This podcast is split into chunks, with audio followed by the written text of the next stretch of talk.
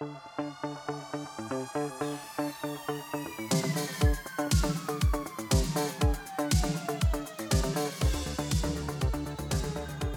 aí pessoal, sejam muito bem-vindos a mais um episódio do podcast Economista Sincero, economista que mais trabalha no Brasil.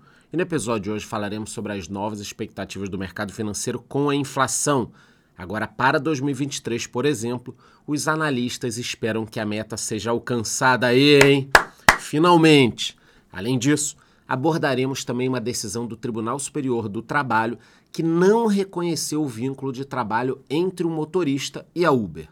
O episódio hoje está imperdível, só que antes de continuar, eu te peço que avalie o podcast com cinco estrelas e responda a enquete que eu deixei ali embaixo. Pois é, galera, o mercado financeiro passou a estimar a inflação desse ano para dentro da meta do governo.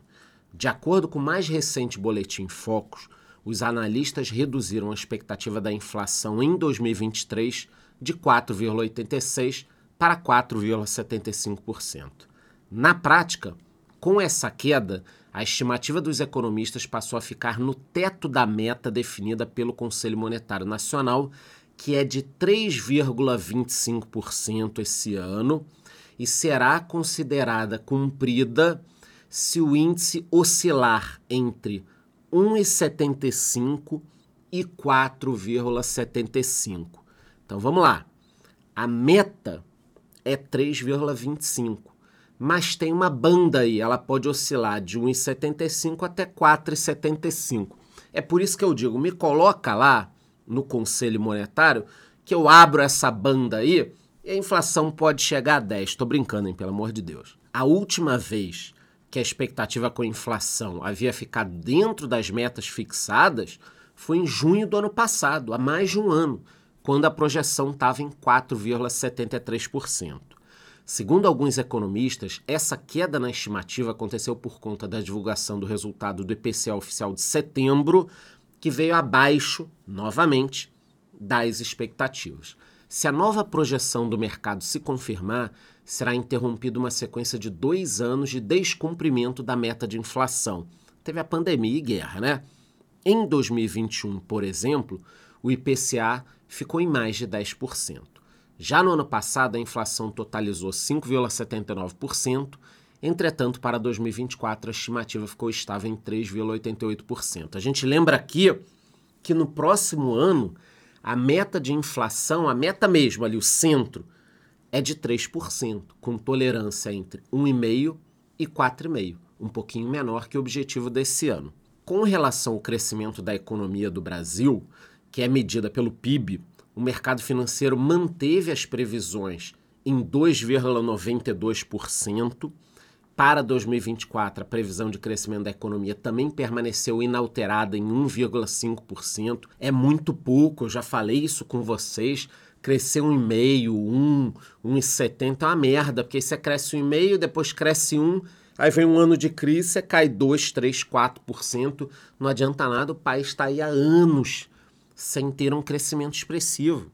A título de comparação, a estimativa do Fundo Monetário Internacional é de que o PIB da China, que vem enfrentando diversos problemas, cresça 5% em 2023 e 4,2% em 2024, uma diferença bizarra. Os caras vão crescer lá 8, 9, 10% em dois anos e a gente 1, 1,5, 2 dois e pouco. Aí quando cresce dois e pouco, parece que o Brasil virou Estados Unidos. Não dá, não dá, não dá. E não tem um plano para crescer. Esse é o pior. Ah, não está crescendo, mas porque a gente está investindo em alguma coisa para crescer depois. Não, não está crescendo e não tem plano para crescer. Mas vamos seguir. Já em relação à Selic, os economistas e analistas continuaram com a possibilidade de que ela fique em 11,75 no final desse ano. Eu concordo, beleza, tem essa chance.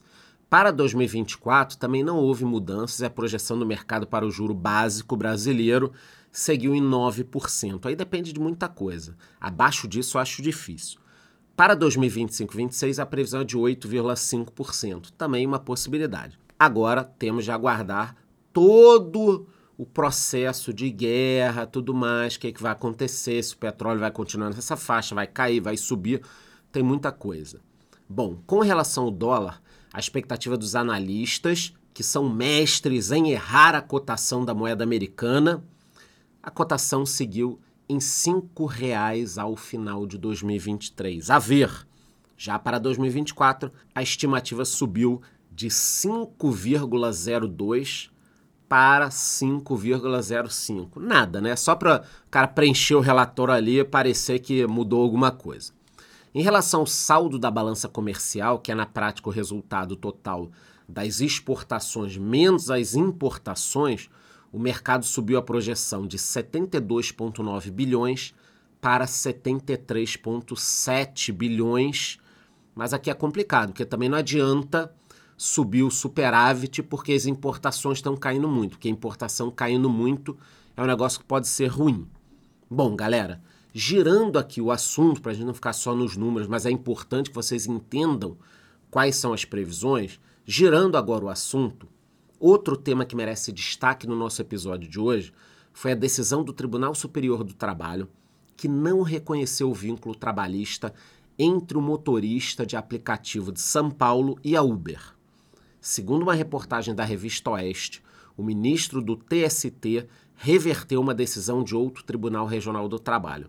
Com isso, a gente percebe que é realmente uma bagunça essa história. Cada um decide uma coisa, um tribunal aqui, outro ali e tal, e a gente está pagando. Até agora, já tivemos pelo menos 10 decisões no Tribunal Superior do Trabalho de não reconhecer o vínculo empregatício dos motoristas com a Uber. É um custo, é uma dor de cabeça, cada hora é uma notícia, cada hora é uma coisa. Não dá, porra. E de acordo com a empresa, em todo o país já são mais de 4 mil decisões afastando o reconhecimento da relação de emprego com a plataforma. Nessa última decisão, por exemplo, o ministro afirmou que não há subordinação, pois os motoristas têm autonomia na prestação de serviços e flexibilidade na rotina. E por conta disso, é incompatível o reconhecimento da relação de emprego. Ontem mesmo eu estava conversando com o Uber a gente tocou nesse assunto. Perguntei, aí, o que, que você acha, tal? Como é que você faz o seu horário? Ele me explicou o horário dele, é incompatível. Tem final de semana que ele quer trabalhar, tem final de semana que ele não quer, tem dia que ele folga, tem dia que ele trabalha, tem dia que ele estende a jornada dele, tem dia que ele quer trabalhar só duas horas, faz a grana e vai embora. Não dá, não dá para você assinar a carteira e trabalhar oito horas. O próprio cara não quer. Agora, no entanto, ainda existem ministros que reconhecem o vínculo trabalhista. Para quem não lembra, no mês passado, a justiça multou a Uber em um bilhão de reais e exigiu o registro de todos os motoristas sob pena de ter um pagamento de 10 mil reais de multa por motorista por dia.